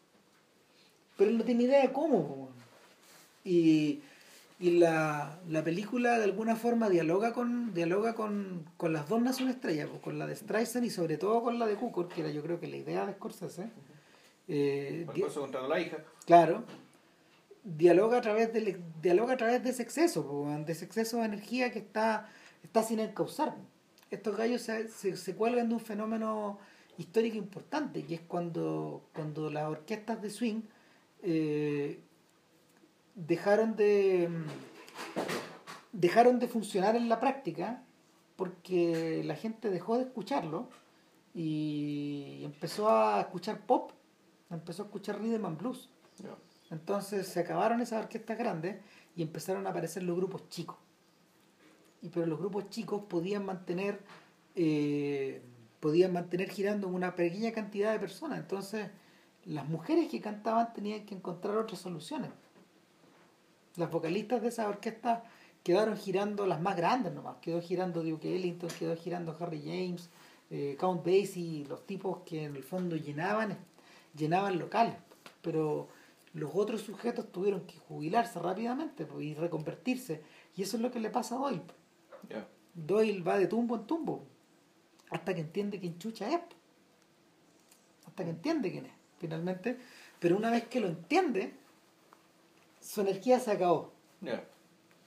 Es la raja, porque, porque el, su, su- su- su energía, esa energía que lo impulsaban a, a volverse con pinche de esta chiquilla se acabó y sin embargo la carrera de ella empieza a, Empieza. a despegar y a despegar, a despegar, a despegar y se vuelve inalcanzable. Entonces, el, en el fondo, eh, en el fondo no es que no es que Doyle se autodestruya, Doyle aprendió cómo vivir y cómo no matarse finalmente. Claro. Pero siendo que nunca le fue realmente mal, pero, pero el, el- claro, el, el problema era que estaba al lado de una criatura, estaba al lado de una criatura de un talento cósmico. Estaba destinado a otras cosas, claro. Claro. Y, Y, y él no era el personaje, él, al contrario de lo que él pensó al principio, él no era el personaje que podía que podía llevarla en ese viaje, weón. ni siquiera descu- hacerla descubrirse a sí misma. Entonces, claro, pues, es una historia de doble desilusión. Es, es un paso más. Es un paso más. Y, y- Pero, es y- pero al mismo tiempo un paso menos, en el sentido de Sí, que en, un paso menos en el tema esto de que de esto de Scorsese en el fondo de, de que así como este weón al padrino respondió con buenos muchachos, ¿cachai? claro, A la versión barrio bajera, en el fondo, la, la versión mínima. claro. Acá también. Funciona con la tecnología. Se nos anduvo encabritando la chica.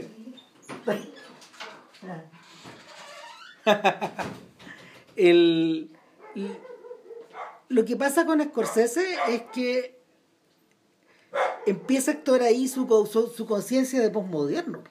Sí, eso es lo que pasa. Eh, de hecho, el, de hecho, New York, New York está diseñada tal, tal, tal como la versión original de A Star is Born, la, perdón, la versión de Cukor de Star is Born, con un número largo también, que refleja más o menos la misma relación que, esta, que nuestra artista tiene con la realidad, con su carrera, con sus fantasías, etc. Ahora, lo increíble de esta situación es que tanto a, a, a Nace una estrella como a New York, New York les cortaron ese número Mm. se los abreviaron.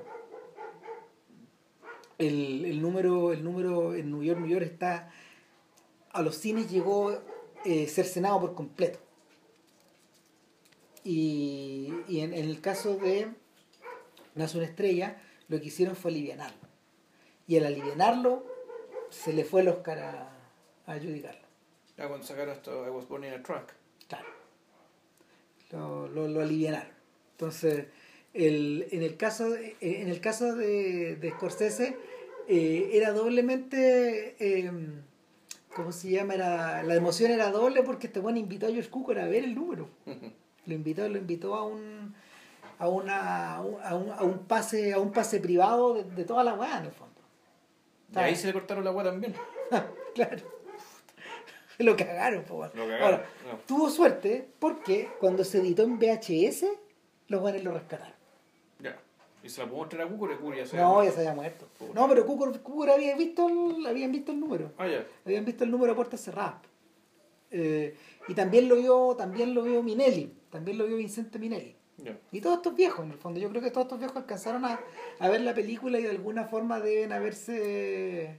Se, de- se, se deben haber reído un poco entre, entre, entre sí de, de que en el fondo, claro, pues te- tuviera que alguien preocupado de esta weá, pues, en, un, en, un, en, en instancias de que para ese entonces la gente estaba bailando con fiebre sábado por la noche y gris, pues. Estaba todo cambiado. Eh, nada, pues volviendo, volviendo a. volviendo al. Volviendo a, a, Nace una estrella y a la, al, al a la relación, a la relación que Esther Blodgett tiene con la realidad, eh, yo creo que, yo creo que esa cambia, cambia en el momento en que Maine se pone en campaña y diseña su estrategia para convertirla en otra cosa. Y es como si la fuera, es como si la fuera eh, es como si fuera pelando una cebolla. Le va, o le va quitando cosas.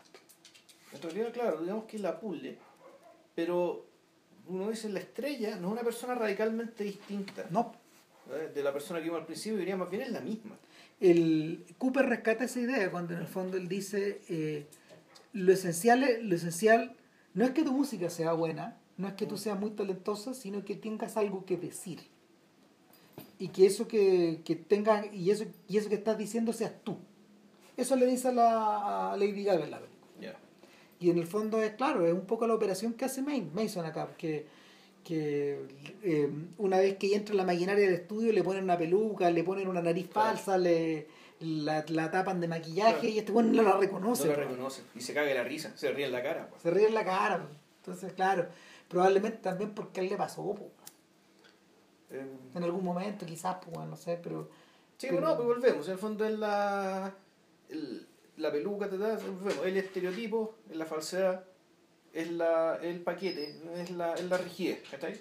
En cambio, claro, puta, la apuesta de la película se trata precisamente de esto. Esta, esta persona viene a revitalizar la industria siendo ella misma, siendo que ella no es bonita y en la película se hacen menciones explícitas a los defectos claro. físicos, ¿cachai? Eh, que en el fondo Judy Garland era bonita, lo que pasa es que tenía el cuello muy corto. No, y el- el- el- Era- no correspondía, no correspondía a la- al, al- al tipo de al tipo de bailarina de ballet weón, que, que la MGM, por ejemplo, promocionaba sus películas. O sea, Sid Charisse, gente de, puta, de, más alta que nosotros, pues, o sea, una gran envergadura. Eh, no, pues nada que ver. Este, este- sin embargo, era un artista total. Bailaba, cantaba, sí, bueno, tú, tú cuando bailas te das cuenta que la soltura el- se pasó. se pasó. No, es la soltura, esa manera de mover el cuerpo, ¿cachai? Este, No, esta es, es- es natural. Claro, otra, weá, no, y, el, y la voz, pues, Mm. O sea, es, es- es impresionante porque además Cooper la, la deja cantando al aire. Hay momentos en que no está usando playback. Entonces, esa weá, no, es la cagada. El, el momento en que Mason la ve por primera vez, no es con playback, está, está está cantando ahí. Entonces, eh, el- le gana el micrófono finalmente. Y, Claro, entonces el, el moldearla al fondo es, es ¿cómo se editarla. Es decir, puta, hacer que brille más lo que se sabe que está ahí. que está ahí, claro. ¿Cachai? Y para eso, como dice bien dice Ram, no hay que ponerle cosas encima, sino que hay, de- hay que despejar. Hay que despejar. Y no hay que despejar mucho, además. No. No hay que despejar mucho porque el personaje ya viene, dentro de todo ya viene completo. ¿cachai? Viene completo, viene con todo lo que tiene que tener ¿cachai? para, eh, para volvemos, para, para, para llegar, para, para ser parte de este elite. Claro. Eh, otra cosa interesante de la película es que. ¿Y para qué ser parte de esta lista? Que la película también se hace cargo de eso. El propio Mason, que, que a esta altura, claro, está convertido en el corazón de la película, Claro. eh, algo anda a entender que eh, en algún momento bueno, él ha tomado todas las malas decisiones y sin embargo todavía está en el tope, pues. Todavía está ahí. No, de Mason ya es un personaje que incluso ya olvidó, olvidó la respuesta, yo diría que hasta olvidó la pregunta. En cambio ella, ella en algún momento dice, no, yo, yo lo que yo quiero, lo que yo aspiro es que la gente, mucha gente en muchas partes escuche las canciones que me gusta cantar. Claro. Porque, ella es antes que todo una cantante. ¿ya? Entonces su, su, su objetivo era ese. ¿cachai? Y claro, y Mason le empieza, y Mason aparentemente empieza a decir, cuando, es una, una, una secuencia en que él va a, él va, la va a ver donde vive ella, en un motel, donde está alojándose en un motel, donde, porque con la banda, con la banda, eh, con la banda en la que cantaban a partir a, de A gira. San Francisco, claro. Claro, San Francisco.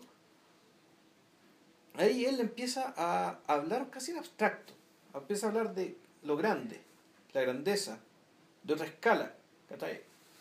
Pero, eh, y esa es la forma más precisa que tiene para referirse a la promesa que le está haciendo. Le vende algo vago, po. Le vende algo vago, le vende, o sea, le vende que una sensación, una sensación de logro que probablemente él tuvo en algún momento y de la cual se está acordando ahora, porque insisto, el personaje está, el, el personaje Mason es un personaje que realmente está, está, yo diría que incluso ya de poco desconect- desconectado. Oliver dice, pues, hacia el final de la película, eh, puta, este es el tipo de weá que durante 20 años, weón, te, te produce, weón, beber todos los días en forma callada y quieta, pues, weón, por un lado, y te vacía por dentro. O sea, no, no solo beber, si es una, es una de las Ese cosas es el síntoma, es el síntoma. es el- Claro, no, claro, pero, pero el weón está, el está vacío por dentro, está, está con el tanque vacío. Eh, de hecho, eh, el, el personaje de Christofferson, en la tercera versión, eh, entiende, la, entiende, esa misma, entiende esa misma, ese mismo problema, pero el que, el que realmente completa la ecuación es Cooper. Y el, el, el- el- claro, el, el- el tema con Cooper es que eh, se explora un poco más. Hay un tema familiar ahí, hay una, hay una relación con su hermano, la relación con su papá, pero también yo creo que esto también esto es como para, para contextualizarlo dentro del mundo de estas víctimas del crunch. pues. O sea, hay, hay conversaciones ahí que no tienen que ver con el arte, que no tienen que ver con el mundo del espectáculo, tienen que ver con, tienen que ver con, ¿cómo se llama? Con, con, con quiebres contigo. Claro, y en el, y en el caso de, en el caso de Cooper, lo que lo que ocurre es que al ver a Ali, eh, viene, una, viene, un- viene una última ebullición de energía. Que el buen no puede parar, porque el buen no puede controlarla. Ahora, Christopher Streisand son de la misma generación. Prácticamente. Christopherson es mayor, sí. Lo que pasa es que la- también te da la impresión de que el caso de Cooper con Lady Gaga, yo diría que hay, una, Hay un salto. Hay un salto. Y el caso de Mason con También hay un Gaga salto. también hay un salto. Si en el fondo el, el tema este tiene que ver con la seducción, por un lado, sí es cierto, hay un elemento de seducción. Hay un elemento de revitalización de la industria, que ya conversamos, pero también uno podría pensar que aquí hay un elemento del legado a la generación siguiente. Claro. ¿Qué, qué queda para después? ¿El qué viene para después? En el fondo, ya cuando, un, cuando, cuando ciertos artistas logran un nivel ya de reconocimiento importante, ya tienen que empezar a pensar en el legado. Mm. Y ese legado generalmente se da puta, apadrinando a alguien de, la generación, de una generación menor, alguien más joven, ¿cachai? en el cual te convierte además en el mentor. Claro. Porque independiente de que el, el actor, que, la actriz que encarne a esta persona que es la menor, la desconocida, ya sea una estrella por sí misma. Mm. Eso no tiene nada que ver, claro. No, lo ves dentro de la ficción. Claro. O sea, dentro de la ficción es muy importante dentro de este modelo, digamos, que también uno podría decir que es, o sea, no, es- no es importante, pero se repite, digamos, el hecho de que siempre no, no- estos, estos no son no son iguales, ¿cachai? son iguales en términos de talento, pero son de géneros distintos, son de, de posiciones de poder distintas, pero de preocupaciones y distintas. generacional, generacionalmente también aparentemente distintos. Claro, y hay un cambio, eh, hay un cambio de guardia, hay una entrega de bastón, no sé lo Claro. que tú queráis. En el, en el caso de. En el caso de. En el caso de Streisand, de hecho, ahí es donde se comete el error. Porque evidentemente estos personajes son súper distintos, pero en realidad nunca se trabajó a fondo, nunca se trabajó a fondo la dinámica entre ambos. No, no sé, la dinámica artística entre ambos. Entonces quedan, estos dos personajes quedan representando dos estilos distintos y quedan con- como desconectados. Y, y no hay buenas canciones, weón. Que, que esa es la weá que es el pecado también. Sí. Aparte de Evergreen, que es una gran canción, que es como el corazón de la película, eh, no, no hay una canción, no hay una canción que, que esté, no hay canciones parejas que estén como a esa misma altura. El- lo que, lo que, lo que ocurre con la versión de Cooper es que arregla ese problema, arregla todo lo que estaba mal en la, en la justo en la anterior, y, y agrega una weá que, agre- agrega una weá que es fascinante, weón, que, que en el fondo, este nace una estrella, es el antídoto contra la enfermedad que detecta La La Land. Ya. Este agotamiento, eh, este agotamiento creativo americano al que nos referíamos en La. Entonces, este, este, este, eh, eh, esta- el- en esta versión, Cooper parece decir abiertamente, no, la energía está todavía. O sea, en medio de todo este páramo hay energía. No, bueno, La La también se de un talento, había energía, lo que da la impresión de lo que era, lo que era, lo que parecía estarse muriendo era ciertos aspectos de la cultura, Sí, del espectáculo que estaban terminando, ya que Claro. estaban efectivamente muriéndose la metáfora es más fina. y que, y que había ciertas cosas que además estaban ya quedando recluidas en islas, ¿cachai? Claro. Por ejemplo, del jazz, Exacto. ¿cachai? O sea, y, y, y no había no había vuelta atrás. Sin embargo, claro, sin embargo, ¿qué hace Cooper? El weón, el weón opera desde el eh, opera desde el centro de la cultura, opera desde la desde lo popular. Y, y, y el, y el tipo parece estar, parece estar diciendo siempre van a existir esta weá, siempre van a haber buenos muy talentosos, eh, pero la el, en realidad no, una gran moraleja. El punto es que en la, en la medida que estos buenos se entiendan a sí mismos, esto va a funcionar. Si no, si no, la maquinaria te va a comer como me mastico a mí. Ya. Porque la. En, A mí, el personaje de el Cooper, personaje no, de Cooper. no Bradley Cooper, No, claro. no está masticado. No, para nada. El, el, el, en el, el personaje, el personaje que interpreta a Liddy en ese sentido, ya no es eh, ya no es un publicista. Ya. Y ya no es eh, tu roadie o tu manager de carretera como pasa en la de Christopherson. Que ahí Gary Busey interpreta al, weón- al facilitador, el le da hasta la droga. Ya. El capete, la droga, las mujeres, todo, va, todo pasa por Busey. El buen que gestiona el carretero. No, pues acá, acá el personaje del productor es un inglés que, que está metido en el. que está metido en el corazón de la maquinaria, en el corazón del YouTube, en el corazón de Spotify y toda esa weá. Y que moldea, moldea a Ali para que impacte de frente contra eso. Ya. En un momento donde, donde Cooper ya no tiene la energía para seguir estando encima. Y, y claro, eh, lo que ocurre ahí es que Cooper prescinde del personaje del, del, del, del- del bueno del productor Ya. y funde esos dos en uno. El, el británico nu- nunca termina convertido en el, en el antagonista. Ya. pero sí en el, en el representante de una industria que es fría y calculadora a la hora de decir qué se necesita aquí y en este momento. O sea, yo sé cómo llegar al, al, al número uno, estas son las códigos. Así se hace.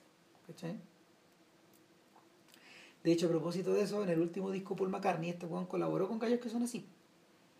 Y, y la colaboración no fue muy agradable y finalmente, claro, weón, una canción que se llamaba I Love You terminó llamándose I Fuck You, pues, weón. porque este weón le dijo ya, chao, le cambió la weá.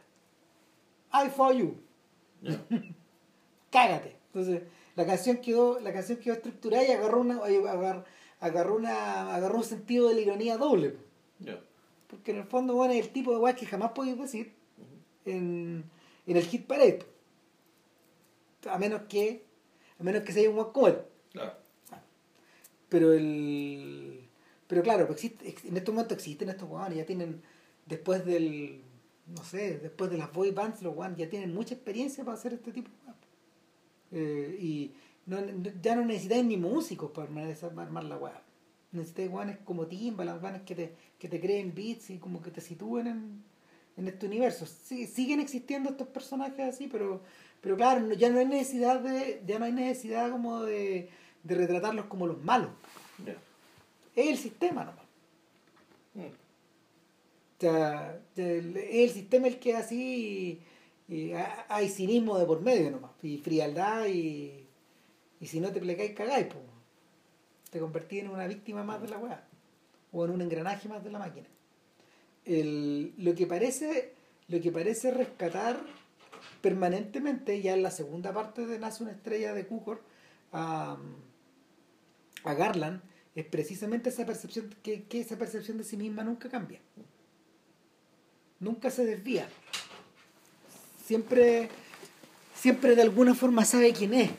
El, de hecho probablemente en la, la escena más terrible y dramática de la película queda en evidencia cuando cuando su amigo el productor el jefe del estudio la visita después de que Norman Maine ha sido despedido por el estudio y Norman Maine está convertido in- in- in- insospechadamente en dueño de casa como el señor que la que le espera todas las tardes con no sé con los sándwiches hechos Mal hecho. mal hecho eh, ella ella va y le dice que la situación está mala que en el fondo eh, Norma se está odiando a sí mismo y, y ella lo está empezando a odiar y al hacerlo se odia, Odia a a sí misma misma. ya es la cagada, Mm. porque en el fondo todo se vuelve meta, meta, meta, porque Rudy Garland está hablando de ella, Sí. po, weón, de ella misma, de, de- del ser humano Garland.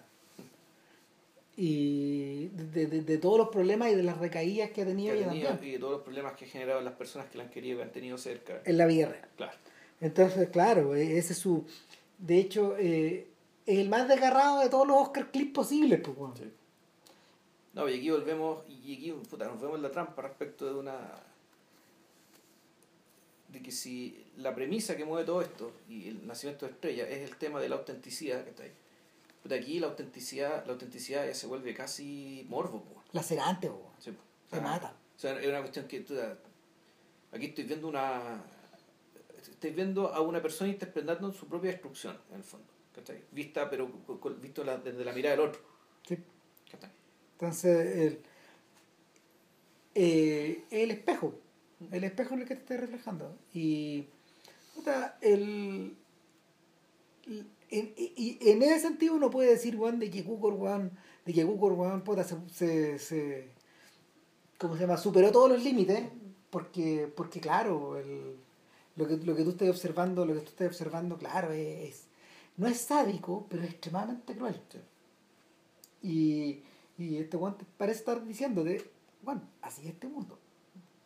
No, no hay límites para esta. O sea, sobre todo, sobre todo porque, O sea, en realidad así es este mundo, pero el mundo afuera también es así, sí, solo que por otras razones. ¿sabes? Pero la gente que tiene problemas con las drogas, problemas con, con adicciones, dependencia, que es incapaz de manejar su éxito, ¿cachai? o que es incapaz de manejar la, la- su- el éxito propio con el fracaso ajeno, ¿cachai? Y, la, y, la- y las relaciones cruzadas ¿cachai? con, lo que, con, su, con sus vaivenes profesionales, pues, algo que le pasa a todo el mundo en realidad. Sí. Entonces aquí se da la se da hasta también volvamos la paradoja digamos, de que este mundo de que, de que el mundo del espectáculo Contiene al otro. por cerrado por cerrado claustrofóbico que sea a sí mismo no por eso digamos pierde contacto con la realidad digamos, porque No. efectivamente hay ciertas cosas que efectivamente pasan, se pasan, están en todos lados los correlatos no paran Claro. nomás, están ahí enlazados. Y, y está bien que estén, porque de alguna forma uno, un, un mundo trata de dar cuenta del otro. pero al mismo tiempo un mundo supuestamente existe ¿cachai? para ser una evasión del otro Esa es la tragedia. No es nada de evasión esta weá. Eh, Al final. Entonces, o sea, Hay lo evasión. es, pero no lo es, y, y, y, y sea la, la fuerza contraria, lo, sea lo opuesto, es decir, cuando quieres evadirte, digamos, por la evasión puedes encontrarte con la no evasión y viceversa, ¿cachai? O sea, que puede darse el fenómeno que en películas que tratan de ser no evasivas, ¿cachai? Tú terminas evadiendo, te sirven para evadirte, ¿cachai? Eh, bueno, el o sea de hecho eso es lo que alimenta lo que ha alimentado por ejemplo con los humoristas suele ocurrir esta weá es lo que alimenta por ejemplo el corazón de, de la de la obra de madurez de Blake Edwards ¿Cachai? bueno Cuando- de hecho, eso cuando- vi, eso vi también es esto. sí po. Ah. pero ya desbocado Sí, no, claro. Desbocado ya no ya no hay- Ahí, ahí se perdió el respeto, se perdió el pudor, se perdió el cariño, se perdió todo, weón. sí, claro claro Esto esto, es la- de hecho es del exilio, es casi alguna, una, la historia de un es que está exiliado. sí, sí, claro autoexiliado. O sea, y, y es desesperado, es desesperado y es desesperante. El, el Ten 10, la mujer perfecta, también transcurre, transcurre sobre esta misma, sobre esta misma plataforma, con la, con la única salvedad de que en el fondo el tipo dice, yo sé cuál es mi cable a tierra, pero no lo estoy ocupando. Yo sé, yo sé cómo remediar esta Sí, weá. claro. Yo sé cómo, yo sé cómo bloquear, yo sé cómo bloquear eh, estas dos cárceles que me, me Mm. acechan, pero no voy a dejar. Claro. No, voy a dejar, voy a dejar el caos un rato. Hoy me voy a sumergir en el caos. Eh, y algo parecido también ocurre con, con Skin Deep, con el mujeriego. Que en el fondo, claro, también entiende cuál es el origen de esta weá, pero está tan desesperado que no lo. No toma, la, no toma el Claro. cable a tierra, no toma la. no, no tira el ancla. Entonces, eh, también pasa ahí, pero también pasa en la, en- en la- también pasa en lo mejor de la obra de Woody Allen. O sea, el, parte de esa, parte de esas pulsiones y esta, de, de la reflexión que el weón hace sobre sobre lo que lo rodea, sobre el mundo del espectáculo, la relación que, la relación que estas personas, la relación neurótica que las personas tienen con eso, claro, el weón lo refleja constantemente. Ahí es donde el weón brilla también Ya. Pero no eh, en algunos en- claro que en algunos casos el finalmente él usa esa weá para escapar. Y hay películas que son puro escape. Mm. y trivialidad y, y desperdicio. El, ahora como es un melodrama constantemente nace una estrella y está haciendo referencia a que hay algo de inevitable en este proceso. Hay, algo, hay, hay cierta inevitabilidad de la que no te podías escapar y Norman Maine aparece con el destino escrito en la frente Sí. desde el principio. Eh, el, el personaje de Frederick March lo, lo dejaba súper claro en su atroz sentido de la, de, de la, de la autoironía. O sea, no, él no tiene piedad con sí mismo en la película. Christopherson, en cambio, eh, Christopherson en cambio es un weón que se intoxica para no tener que pensar esa weá. Ya.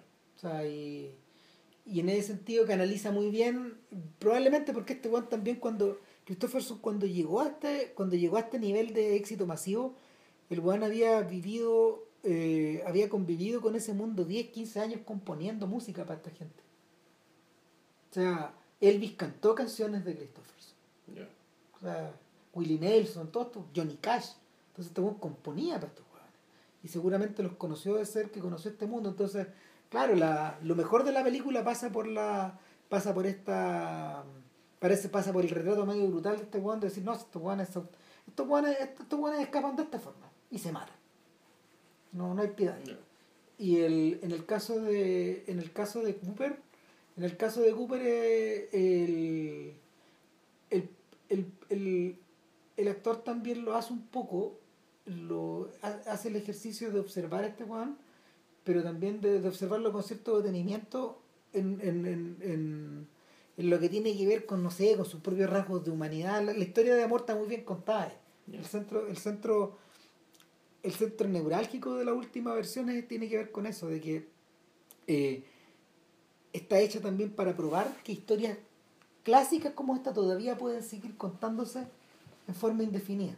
Porque siempre van a funcionar, siempre van a ser así, siempre, siempre esta matriz va a existir con distintas Ecualización. con distintas ecualizaciones Claro, porque la historia del 54 en realidad no es una historia de amor. no, pues, para nada. O sea, el elemento, el elemento de amor, relación entre ambos son escenas súper puntuales. Se quieren, evidentemente esta gente Cla- se claramente quiere. se quieren, pero es, eh, el tema no se trata de eso. No. No se trata de eso. Eh, y, y, y por eso la película de Cooker es la canónica. po. Porque en el fondo Cooker entendió que lo que tiene entre manos es una ópera. Como una ópera esta weá. Por eso la longitud que tiene también. Sí, claro. Eh, y, por, y por eso por eso las emociones extremas en las que se sumerge. No, no hay el- los momentos en que los momentos en que la versión de Cooper de bien hacia allá, que están extremadamente bien logrados, siempre son arriba del escenario.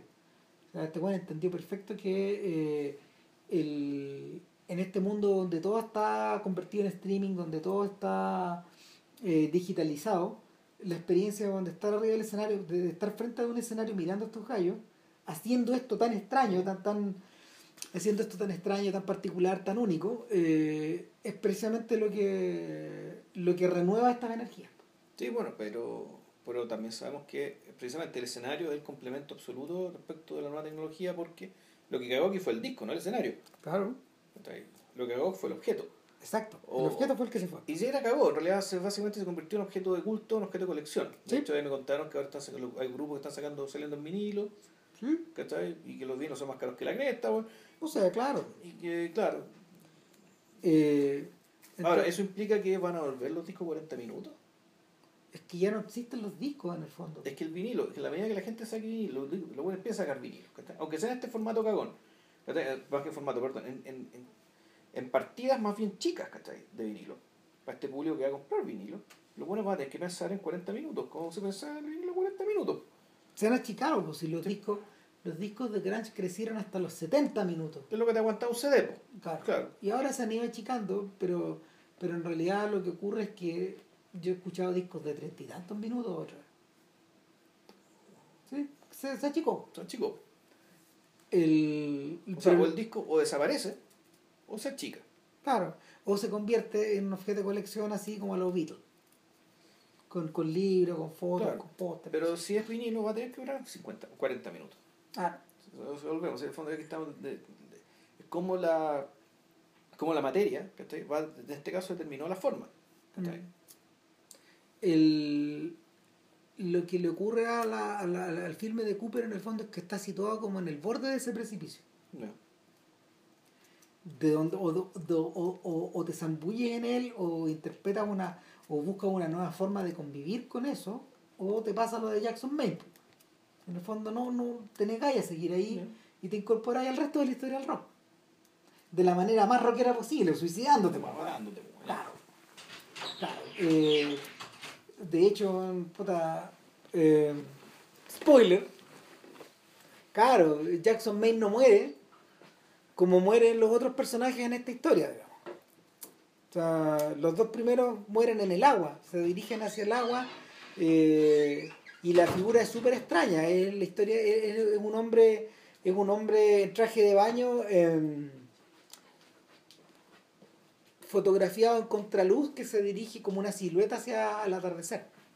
No Jackson Maine, Norman Maine. Norman Maine, pues, pero no, pues Jackson, no, Jackson, Jackson hace otra cosa que no voy a contar, digamos. Pero, pero, y, y el, el personaje de, de, de, Nor- de James Norman Howard, que así se llama el cantautor de Christopherson, él no, pues, es, es- es más rockero, pues, agarra un auto, weón, y aprieta a fondo, y se mata, en una curva. Ya.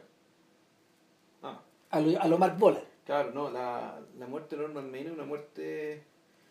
eh, la, está escrita, está en una secuencia en el fondo de un- no una muerte que no es trágica, ¿cachai? No. Desde la perspectiva de él. Él es un personaje que tiene que, que muere ¿cachai? con la absoluta convicción de que es, convicción de que es lo que tiene que hacer. Puta, Entonces, sí, en ese sentido, no muere en medio del dolor ni la desesperación, sino absolutamente reconciliado consigo mismo, vivía con la vida incluso, ¿cachai? Y absolutamente convencido de que es lo mejor para, ¿cachai? Ella. Después de una gran escena, weón, donde en el fondo él utiliza su último kilometraje, weón, o sea, lo, lo último que tiene en el tanque de benzina, weón, para confundirla y como que él actúa esa escena. Claro. Es como su última gran actuación. Eh, eh, ¿Cómo se llama? Ocultarle a su esposa que se va a matar. Que se va a matar. El, el tipo está. Se decir que está, está feliz, es esa felicidad que tiene la gente cuando sabe lo que tiene que hacer.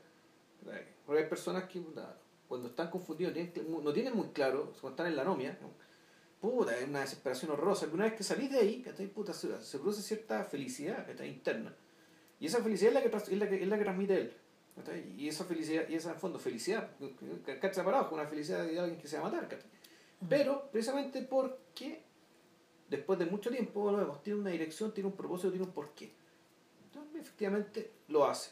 ¿Cachai? Bueno, y el otro gran diálogo de la película es cuando el amigo, en el fondo, le explica la película a ella y le explica la película a todos nosotros. Ah, puede ser la gran- Yo creo que es la gran escena de Tommy Noonan en su carrera, po, No, de seguro. La cagó. O sea, este buen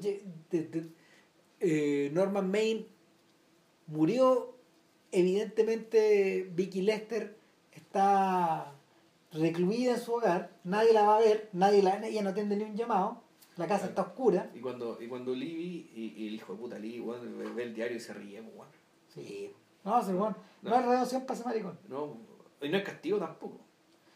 No, porque es, un, porque es una sanguijuela del sistema. Claro, el Él sistema- hace funcionar esta weá. El sistema lo necesita. Entonces, un personaje que eh, se aparece el titular del diario, ve- vemos la escena esta de que el, del, del tipo metiéndose al agua, eh, metiéndose al agua con un atardecer precioso, ¿cachai? Puta, un- en el fondo es, una- es casi una escena de nacimiento. Sí. también, ¿cachai? De hecho, la canción que hay de fondo es There's a New World for Us. Claro, Eh, Él se dirige hacia un nuevo mundo. claro. ¿Qué onda? Eh, entonces, claro, eh, esta escena con un hombre absolutamente realizado, Corte. convencido, en un lugar maravilloso, la mejor muerte que puede haber, pate, y sale esta sangujela cagada de la risa. Mirando el diario, Mirando weón. el diario. En un gran día de pega para Sí, él, porque aquí se realizan estas Sí. weas, pues, weón. Echa a andar su equipo, las mujeres que son sus asistentes dan Claro. vueltas, aquí están todas las carpetas. Y yo hablar con los periodistas, hoy sí, no, esto es una gran pena, ¿cachai? Una gran pérdida para Claro. Hollywood. Nosotros, weón, estábamos a punto de volverlo a contratar, weón. Claro. Estaba negociando con nosotros, weón. ¿Qué onda? Puta. Todo mal. Entonces, claro, y el, y el weón no puede, no puede ocultar que está exultante. Porque, este- porque aquí él se luce, pues. Claro, y, el, y, y además está esto del, de un, un, motto, digamos, un lema que él tenía. Era esto, deja pasar el tiempo. Si deja pasar suficiente La rueda va a tiempo, correr completa. Va a correr completa o en el otro sentido. Ahora yo estoy arriba y este bueno no puede estar más abajo. Está Más abajo de los. más abajo, abajo de los six feet under. Claro. Claro. Puta, y, el. Y, de, y de, ahí para adelante solo queda el desenlace, en el fondo. O sea, que en realidad el epílogo, el epílogo es que uno, Vicky Lester, echa pelota, ¿cachai? Y claro, ahí viene el suspenso respecto de que ¿Qué va a pasar? po? ¿qué va a pasar con Vicky Lester? Y, y Se lo va a que- convertir en Greta Garbo, weón. Claro, o sea, mataría también, weón, ¿cachai? Puede Claro, puede pasar. Y sin embargo, claro, la, la película requiere, eh, y es bonito esto, y esto un poco, lo comparte con La La Land, ¿cachai? En, en cierto sentido, pues La La Land lo que hace es contarte la película explicártela, ¿cachai? En una secuencia final, esta, en esta secuencia final, ¿te acordás, no? Sí.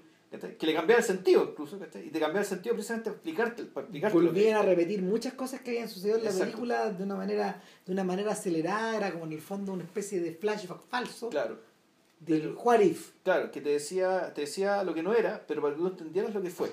Exacto. ¿Cachai? Para darle sentido a lo que fue. Exacto, y aquí pasa un poco lo mismo, pero a través de un diálogo, ¿cachai? Que es un diálogo que donde el personaje, el hermano, el personaje de todo el mundo va y le dice, bueno, no te podéis quedar acá.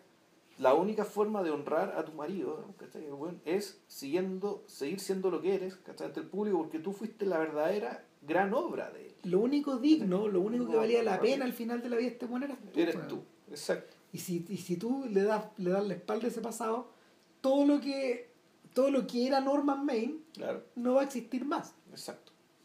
Y por eso es que, corte, ella llega a una escena que, una- que, la el fondo que es el mismo, el mismo evento, pero uno, dos, tres años después, con el cual partió la película, o algo parecido. Sí, Claro. Era lo mismo. Llega transformada en otra persona, Ahora- llega mirando desde el otro lado. Ahora ella, ella- ahora ella es una- una estrella, ella es una señora ya mayor, madura, viuda, ¿cachai? O sea, con, Claro, con esa carga. La será, ¿cachai? La será por ciertas experiencias, ¿cachai? Por la pérdida.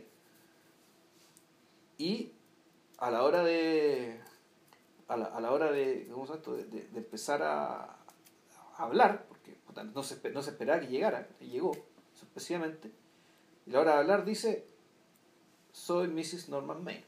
En vez de usar su nombre de estrella, Big Lester, digamos, soy Mrs. Norman Maine. O sea, es su segundo cambio de nombre en la película. Esto es interesante. En el primer cambio de nombre, ella se entera cuando le pagan el cheque. ¿cachai? Usted en la letra sueldo. L. ¿Cómo? ¿Por qué L? Vicky Lester. Usted ahora se llama Vicky Lester. Ah, Ya. Lester, Vicky Lester. ahora soy Vicky Lester. Ok. Y, y listo. Nunca nadie se molestó ni en avisarle. Ni explicarle. weón. Ahora, hay una escena entre medio, cuando ellos se casan, que es descarnada también. Y es la única escena donde, donde vemos enfrentados los dos nombres reales. Ya. Uno de ellos se llamaba Norman Gubbins, Sí, no era Norman Maine. Señor Gubbins. Señora se llamaba Norman. Creo que era, era Edward Gubbins. Eh, claro, Archibald no sé qué. No sé. Edward Gubbins, algo así. Era, era cualquier nombre. Y era el, es el único momento donde se menciona el nombre de él. No, después se menciona de nuevo cuando cae en la cana. Es que ese es la, claro, se menciona de nuevo cuando cae en la Sí. pero, pero es el único momento donde se menciona completo. Claro. Y tú decís, ¿quién es este weón? Para el juez ambos son irreconocibles. Este señor no va mucho al cine. Claro. No conoce, no, no, no los conoce. Son, son una persona X. Y... Porque ellos se van a casar, le cagan, le cagan la- el- el- todo el- toda la producción del estudio, en el fondo le cagan, cagan a Libby, porque Libby que él estaba preocupado de hacer la cobertura de este matrimonio, convertirlo en un gran evento y hacer negocios con el matrimonio. Entonces ellos se arrancan, se van a un pueblo, Verdico, no me acuerdo si se llama un pueblo en California, que está ahí, por ahí perdido, y se casan. Y, y efectivamente aparecen los nombres reales de ellos. y es como si se casaran otras personas. Sí. Es como si estuviéramos viendo de verdad esta, gen- este matrimonio, a Mm. esta gente. A mí siempre me ha llamado la atención que eh, cuando hablaban de Ringo, en, en intimidad los Beatles hablaban de Richie. Sí, pues, Richard Storsky. Sí, po, pero, es, pero entre ellos siempre es Richie, no es Ringo. No, Ringo. Ringo es siempre cuando la cámara está prendida, Ya. Hmm. pero de lo contrario es Richie. Y claro, entonces eh, ella cambia, cambia de nombre por primera vez cuando le ponen Vicky Lester, cambia de nombre por segunda vez cuando, bueno, cuando, no, no cambia de nombre, civilmente sí, pero eso no importa, sigue siendo Vicky Lester y cambia de nombre por segunda vez cuando, y eso es lo curioso, cuando la estrella nace, ¿cachai? poniéndose el nombre de la estrella que muere, Claro. ¿cachai? y es cuando la película se acaba, Ella no puede seguir, po. claro, Ya no puede seguir porque, porque la, el cambio de piel es completo. En el, en el, en el, eso también ocurre, eso ocurre en las cuatro películas, ya, de hecho. El, la diferencia con la de Lady Gaga es que, claro, Lady Gaga está así como en el, está como en el Carnegie Hall, ¿no? un sector así, y ella canta la canción. Aquí también la película es servicial a los propósitos comerciales de, de esta versión de Nace una estrella. Canta la canción que van a postular al Oscar ya, eh, ahora en, en enero. Eh, entonces, em, corre la canción completa igual que en la película de, de, mm, Barbara Streisand. Corre la canción completa. Entonces, eh, después de eso, después de eso, claro, solo resta, solo resta que los créditos corran nomás. y así se acabó Nace una estrella, po. Puta, así, po. Así nació. Nació. El, lo, lo heavy de Nace una estrella históricamente es que en realidad era una película llamada y diseñada para triunfar en el Oscar. Y sin embargo, el Oscar se lo arrebató un film. eh, el Oscar se lo arrebató eh, por diversas razones otras películas. A Judy Garland, que de hecho en la película tiene una escena donde ella gana el Oscar. Sí. O sea, la weá cruel, po, weón. Claro, eh, el Oscar se lo arrebató mm, Jim Kelly, Jim Kelly. no, no, no, perdón, Jim Kelly, Grace Kelly, Grace, Grace Kelly. Y el, la mejor película, ¿quién la ganó? Puede que me equivoque, weón. Me va a mandar el chirorazo igual. Puede que haya ganado, por ejemplo, Vacaciones en Roma. Ya.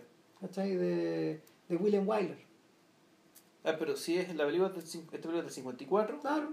y se- el Oscar del 55. Mm. Miremos, pues. A ver, porque el, el Oscar del 54 no es de Marty. Ah, Puede ser. Pero uno es del 55 o el 56. Es que ahí, ahí está, ahí está la duda respecto de A ver, cuándo se filmó y, y acuerda el Oscar se entrega el año siguiente. Ya. Bueno, quiero hablar de Oscar, así que si quieren eh, y se aburrieron del podcast, córtenlo ahora, ¿cachai? Porque en realidad los cuerpos le callan para. hacia- Espérate, pero para, para, para terminar de salir de la duda. Claro. A ver. Yo sé que está nominado un montón de cosas y no ganó ni uno. Claro. No, si el, el, el rollo es que. A ver. Mm, sí, por aquí está. Academy Awards 46. No. No, tengo que buscar de otra forma, pero. Pero Piro, la película no ganó el Oscar, pues, bueno, y quedó la cagada y la cortaron, bueno, y cagó todo, pues, bueno. Entonces, en 1983, casi para los 20, para los 40 años de. eh, miento, para, para los 30 años de la película, se reestrenó una versión reconstruida. Y es de las primeras versiones reconstruidas de clásicos de Hollywood que volvió a los cines. Volvió a los cines en una versión en, en- en- en una versión no mutilada. O sea, de hecho eso se repetiría se repetiría constantemente con el paso de los años, rescatando, no sé, eh, rescatando por ejemplo Cleopatra, que también llegó muy mutilado a los cines. Y la que hoy día también se conoce una versión reconstruida. O, eh, sin ir más lejos, películas más antiguas, como, como Avaricia, tal, tal como alguna vez lo discutimos. A ver, ¿está ahí por ahí o no? Claro, The Country Girl, ahí está. Claro, The Country Girl y, Ganadora, Grace Kelly por The Country Girl. claro, y la mejor película. Bueno, fíjate que National Treasure ni siquiera fue Ni como siquiera, mejor- claro, ni siquiera figuró. ni siquiera estaba en las candidatas en la lista corta de. No. Claro, la ganó On the Waterfront y James Mason perdió con On the Waterfront también. Oh, Y el, ¿Por best, el best Director, claro, Cooper tampoco figuraba acá como, como candidato. No, se lo, lo liquidaron. ¿no? Este bueno obtuvo la venganza, obtuvo la venganza recién años después. Con My Fair Lady. Ya. El, que curiosamente es una película igual de salvaje. Bueno, claro que eh, está, está mucho más está mucho más escondida su sus bordes terribles. ¿Por qué las mujeres no pueden ser como yo? po? Profesor Higgins, Sí, po. puta la weá. Puta, me acuerdo de esa canción me la- Hoy día lo lincharían. Eh, A un personaje que Es que dije. claro, porque, primero, porque a lo mejor porque no puede ser como los hombres, ya problema. Pero ¿por qué no puede ser como tú? ¿Cachai? Le dice a su amigo, a su compadre, como no me acuerdo cómo se llama, el, el- El coronel, como el Pickering, sí. con el Pickering. Y finalmente llega el gran problema, la mujer no puede ser como yo.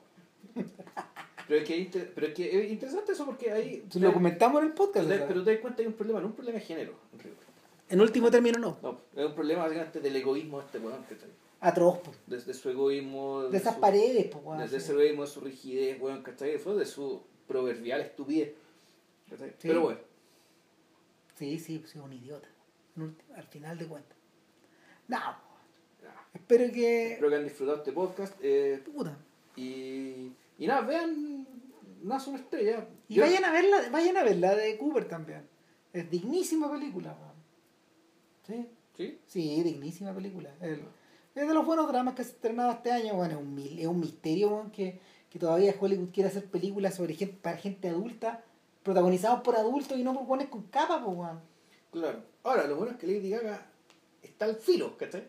Está ahí. Lady Gaga es ahí, o sea, Lady Gaga también llega a la generación más, de- a, a- otra generación también. Claro. E- Ella es el, ella es el crossover ahí. Entonces, claro, eh, puede ser que salga, ojalá salga algo bueno ahí también.